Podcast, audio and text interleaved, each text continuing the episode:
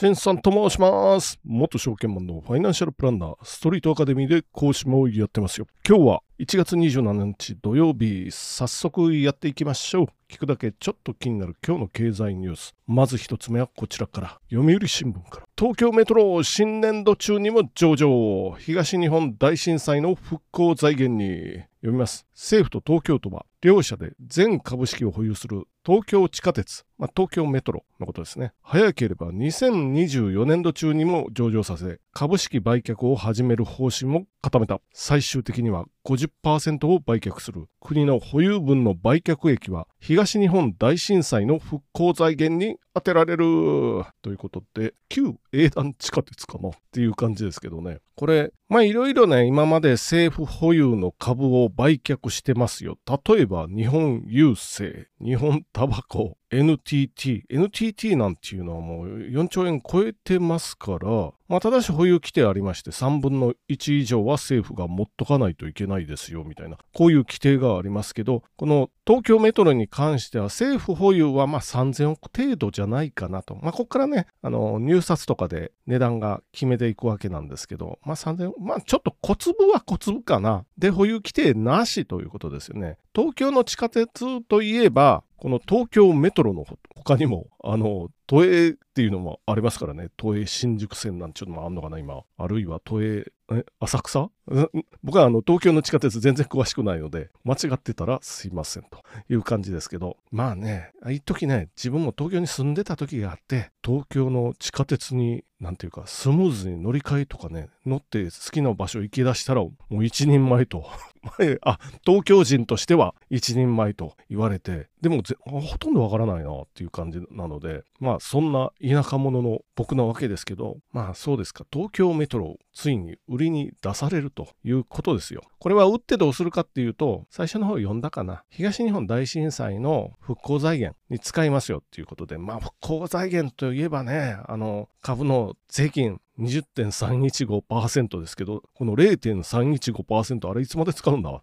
みたいな感じですけど、まあ我々には新ニーサがありますよっていう感じで、まあ別にこの税金の方は今のところはそんなに気にならなくなってしまいましたけどね。まあでもあれか、小粒と言っても政府保有分が3000億円、他に持ってる人たちもいますからね。それを合わせると6000億円となれば、23年、去年の一番大きな新規株式公開は国際エレクトリック。これ4200億円なんで、それより多いですよ。みたいなお話になります。で、時価総額で比べると西武ホールディングスぐらいじゃないのと、こう言ってますよ。この IPO 新規公開、これはブックビルディングっていう方式、さっき入札みたいにします、して決めますよって言いましたけど、投資家ね、機関投資家とかですよ。売り出し価格なんかを決めていきますよ。まあ我々からすると、こう、天から、あ、我々というか僕らが証券会社からいた時からすると、まあ JR の IPO というか、まあ売り出しとかあった時に、まあ天からこう株価ね、決まってきて、で、初値なんぼになるんだと。じりじり上がっていくわけですよ。会期杯でじりじりっと。このなかなかね、最後、冷やし玉出してくれと。冷やし玉っていうのは、政府がやっぱり値段をつけるために、一部確保ですよ。してるのをどっかでドンって売りに出してくるんだ。早く、早く出せと。安いところで値がつったついたら、初値買っていくぞ。みたいな感じでやってたんですけどね。まあ、懐かしいなと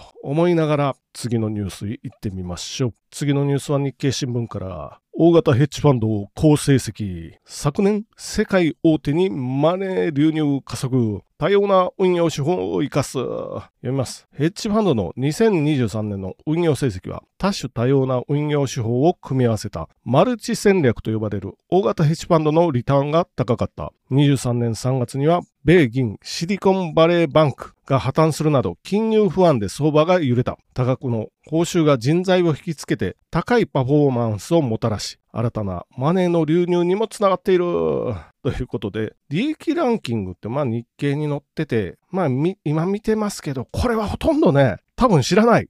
僕がこの10社載ってますけど、利益ランキングで、まあ、ピンとくるのは、まあ、2つ3つ。ブリッジウォーター。これ昨日も言ったかな、レイダリオっていう人の名前言って、全天候型っていうね、ポートフォリオを提唱してる。これは、例えばゴールドを何パーセント入れますよとか、そういうことなんですよ。要するに株だけじゃなくて、全天候型ポートフォリオ。これをレイダリオが提唱してますよ。その、それがまあ、ブリッジウォーターっていう会社のトップなんですけど、これヘッジファンドですよっていうことで、創業以来利益が558億ドル、いくら ?7 兆円、8兆円ぐらいかなっていうとこですよね。ただし2023年利益はマイナスになってます。残念。で、ソロス。これはジョージ・ソロスのとこかな？ソロスっていうぐらいなんで。知る人と知るなんでヘッジファンドの名前なんていうのは。なので、そうではなくて、ヘッジファンドがどんな取引やってますかっていうの、そこだけちょっと言っときましょう。まずロングショート戦略ですよね。これはもう当たり前。打って勝ってなんですけど、ヘッジファンドは、まあ一般の人現物のみみたいな感じ ですから、株が上がらないと利益上がらないんですけど、ショート戦略も取ってるんで、ということは、下がっても利益が出るような、そういうポジションも取ってますよ。どちらにせよ、ま、反対に言ったらマイナス出るんですけど、下がってもっていうことですね。これで一番有名なのは、あのリーマンショックの時の、まあ、マネーショートの映画で描かれてる世界ですよ。ジェフ・ポールソン。あ、ジェフ・ポールソンは映画には出てないので、ジェフ・ポールソンが確か金融市場最大の利益を上げたとかって言って、自分の収入も6000億円かなんかですよ。それぐらい上げてるっていう、まあ、ファンドマネージャーいましたけど、まあ、あまりここを突っ込んでいくとマニアな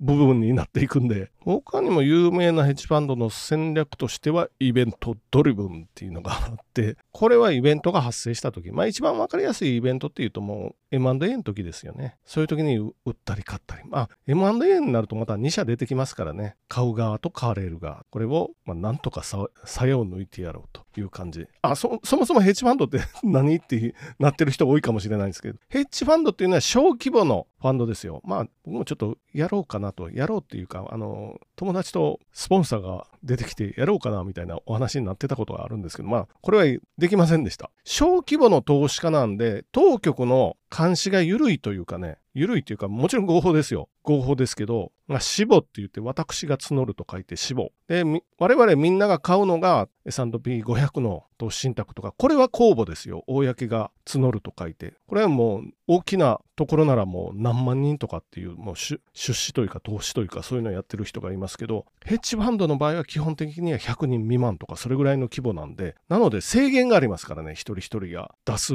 お金、あ、これ以上とかね、ありますから、最低投資金額っていうのがありますよ。1億以上とかね。それは当然100人未満なんで、100万とかでやってたら、99人投資くれても1億、これな、これではヘッジファンド回りませんよ、みたいな話になってきますよ。ちなみに、まあ、ちょっと余談ですけど、長くなるかな。ヘッジファンドでね、一番有名な、有名というか、あまり有名じゃないか、優秀なところはメダリオンっていうファンドなんですよ。これが世界トップ。で、年率リターン平均が40%ぐらいです。世界トップで40%ぐらいです。これ何年も連続で続いてるんで、これにはバフェットも勝てないんで、もう全然勝てない。ただしこれはもう外部から資金は受け入れてませんよっていうようなお話。まあ、メダリオンっていうのはルネッサンステクノロジーズっていう会社の機関ファンドになってて、そこはクオンツ集団って言ってあの、ロケット物理学者の集団が運用してますから、まあそういうのありますよって、ちょっとだけ覚えておいてくださいと言いながら長くなってきたので、最後のニュースいってみましょう。まあ、最後のニュースは日経新聞から、まあ、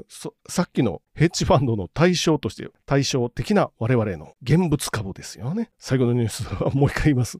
日経新聞から、NISA で株投資拡大、JT 首位、ネット5社調査、後輩通り回り人気。読みます。新しい少額投資非課税制度 NISA を使った個別株投資が拡大しているネット証券5社経由の購入総額は19日までの約2週間で4600億円を超えた旧制度での単月最高記録1686億円。これは20年3月かな。をすでに上回っている人気銘柄10位には後輩通り回り株が並び、C は日本タバコ産業となった。ということで、日本タバコ1位ね、配当利回り4.99%ですよ。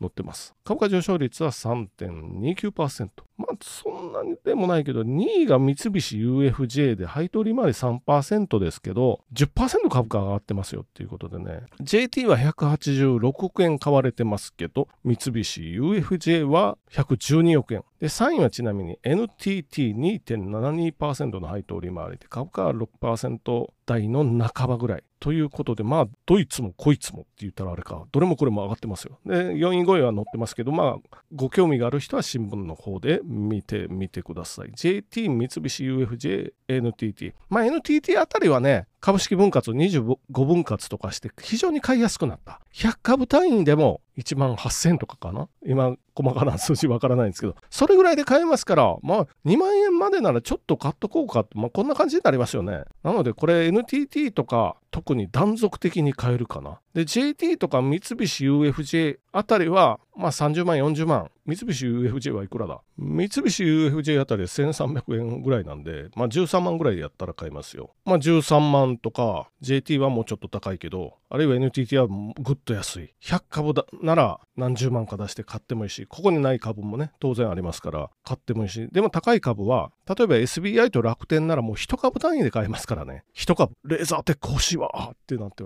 まあレーザーテック上がりそうですね。でも100株単位で買ったらレーザーテック4万円ほどなんで400万いりますよみたいな。えー、って。そもそも成長枠の投資枠は240万ですよ。これ400万だったらちょっと買えないですけどねってなりますけど、まあ SBI、楽天、あとマネックスもいけんのかな？一株単位で買いますからね。4万円、レーザーテック。今の半導体のあの EUV の技術にはもうレーザーテックは外せませんよ、みたいな。あ、これ、今ちょっと喋ってるだけなんで、あの、え、レーザーテック本当にあかんのって、今買わないでくださいね。これ、例えでお話ししてるんで、株価が高い銘柄の例えでお話ししてるだけなんで、ちょっとそのあたりはご注意くださいね。まあでも逆に言うと、結構ね、初めて株やりますとかっていう人とお話しして、私もやってみたいですと。まあお話聞いてて、まあ初めてなんで当然いろいろ知らないですけど、これは思い出すな NTT のあの値上がりしだしたバブルの時の1987年頃のお話を、その雰囲気になんか似てきたなというのがあるので、まあまあご注意いただいた方がいいかなというふうには思いますよ。今結構東京マーケットもイケイケですけど、一瞬で雰囲気変わりますからね。まあ今年の焦点は日経平均が高値に近づいて超えるのか、それともどうなのか、みたいな感じなので、でも株はやっぱり難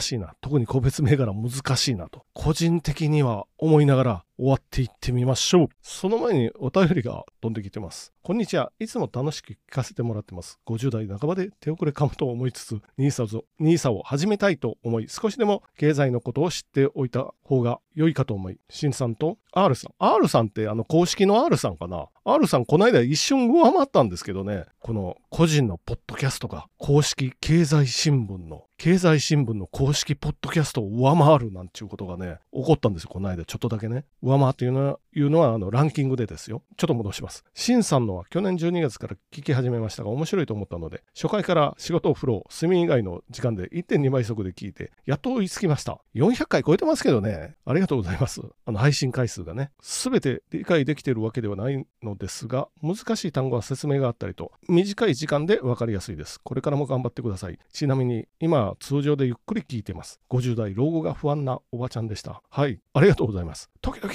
メッセージ飛ばしてくれてくださってありがたいなと、嬉しいなという感じですよ。まあこれからも頑張っていくんで、また聞いてください。ということで、まあ皆さんも含めて本日もご清聴どうもありがとうございました。